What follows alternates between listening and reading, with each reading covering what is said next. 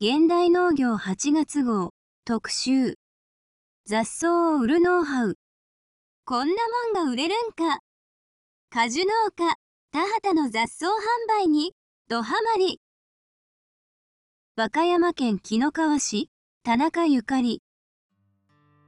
夕暮れ時収穫かごを肩に斜めがけしかずらのつるを小脇に抱え家路に着くと背後から声がしました。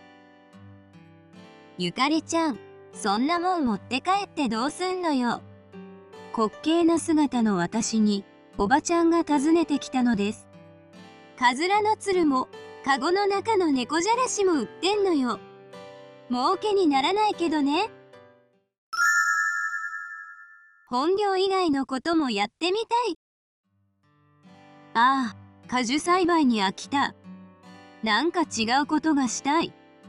野菜は果樹園の端で栽培してるけど現代農業2021年2月号85ページで紹介していた韓国かぼちゃのカボッキーなどもっと違う品種も作ってみたいと畑を約 4R 借りました。農作業が忙しくなる前に準備だけでもしておこうと開墾し畝を立ててマルチをかぶせました。冷静に考えると主人と2人で果樹栽培して余裕なんてないやんか。でもでもやってみたかった。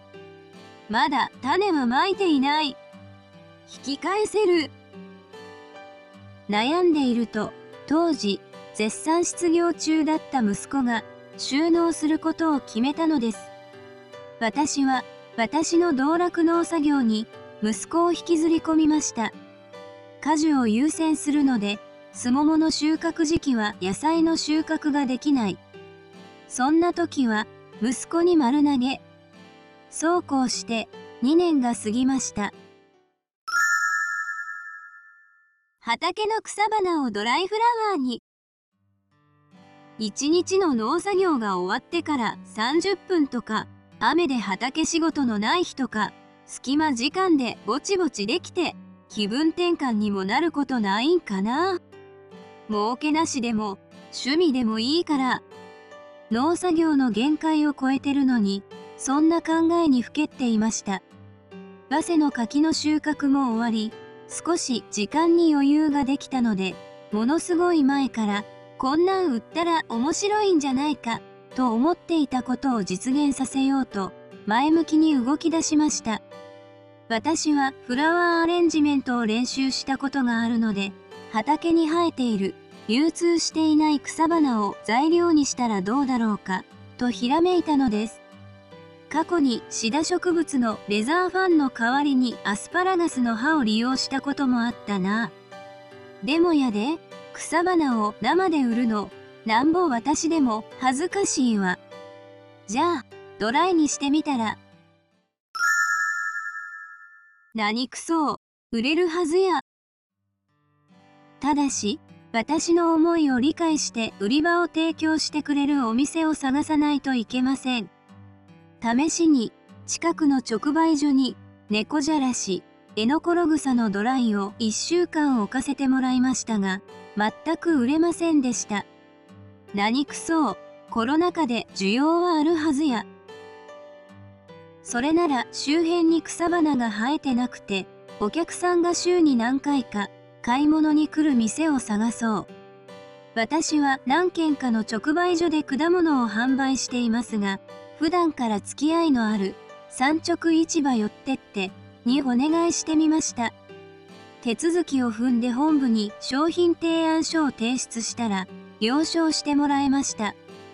さあこれで販売できるわ。って喜んだら今度は各店舗と交渉しないといけないんですって。私にも心があるんですよ。売れるかどうかわからんもんで試行錯誤して試作品を作ったのに今度は電話で営業。泣けてくる。そこは私も元 JA 職員。推進という名の営業は経験がありまくりだ。いざ交渉。でも初めは断られまくり。理由は、売り場面積がない。壁にかけるだけでも、と粘ってもダメ。めげずに、都市部の店舗に、そちらに草は生えてますか？草なんか生えてませんよ。じゃあ、こんなの置いてみたらどうでしょう、といった具合に売り込みをして、なんとか3件ゲット。後に1店舗追加。さあ、始まり、始まり。売上ベスト2は、あれとあれ2021年10月、販売開始。価格はどれも税抜き100円。翌年3月31日までの販売実績は、3店舗で合計255個でした。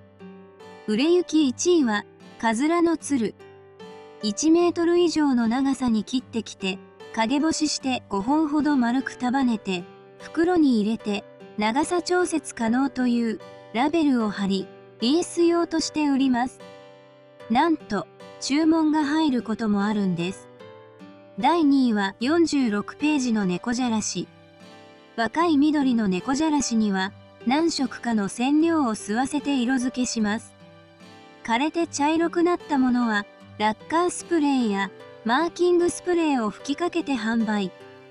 クリスマスにはゴールド、シルバー、ホワイト、桃の節句にはピンクなど季節に合う色を取り入れています。あとは特に何が売れているかわかりません。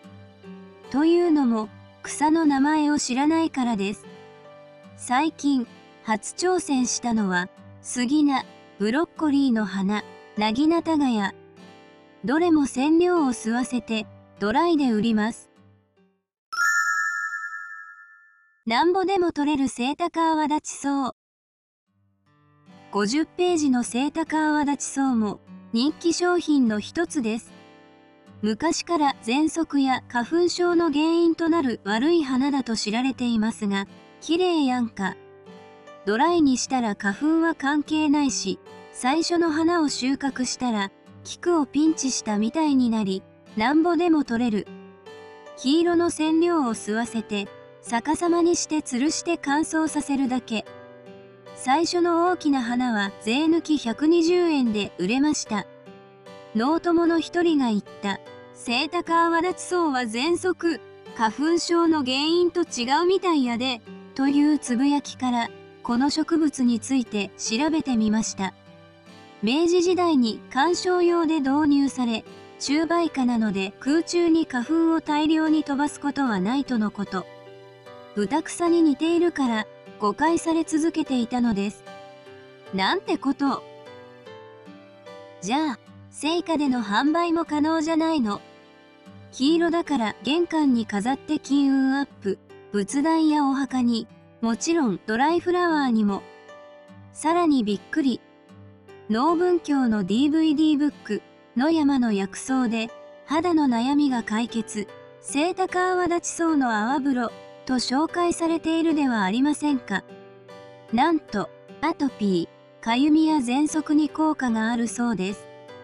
このことを現代農業でお知らせするだけでいいのか。そうだ、いつものように霞が関の農林水産省に電話をかけよう。広報室の YouTube 担当者に事情を説明して、現代農業8月号をネタにした動画配信を検討してもらうように頼んでみました。今まで私が関わった農水省の職員で現代農業を読んでますという方はいません。私は農水省の農業女子プロジェクトに加入してるので、その担当者にもぜひ購読してくださいとお願いしておきました。周りにあるもの、何でも商品に。ここまで書いたら、あんたとこの畑は草だらけかえ、と思いますよね。自分の土地だけじゃなく、ご近所の農家や農友にもご協力いただき、草を取らせてもらっています。この辺りは果樹栽培が盛んなので、お礼は野菜なんかでしてます。農家は物々交換。キャッシュレスですわ。まだまだ書き足らないのですが、私は草花にとらわれず、柿の紅葉なども売っています。発作の 2S を薄く輪切りにして乾かせば、リエスやオーナメントなどの飾りに使えるんじゃないかとか、桃の花びらはオイルにつければハーバリウムにできそうだとか、次々とアイデアが湧いてきます。とどまることなく前進中です。すももの敵化と柿の敵来で、くたびれまくりの夜に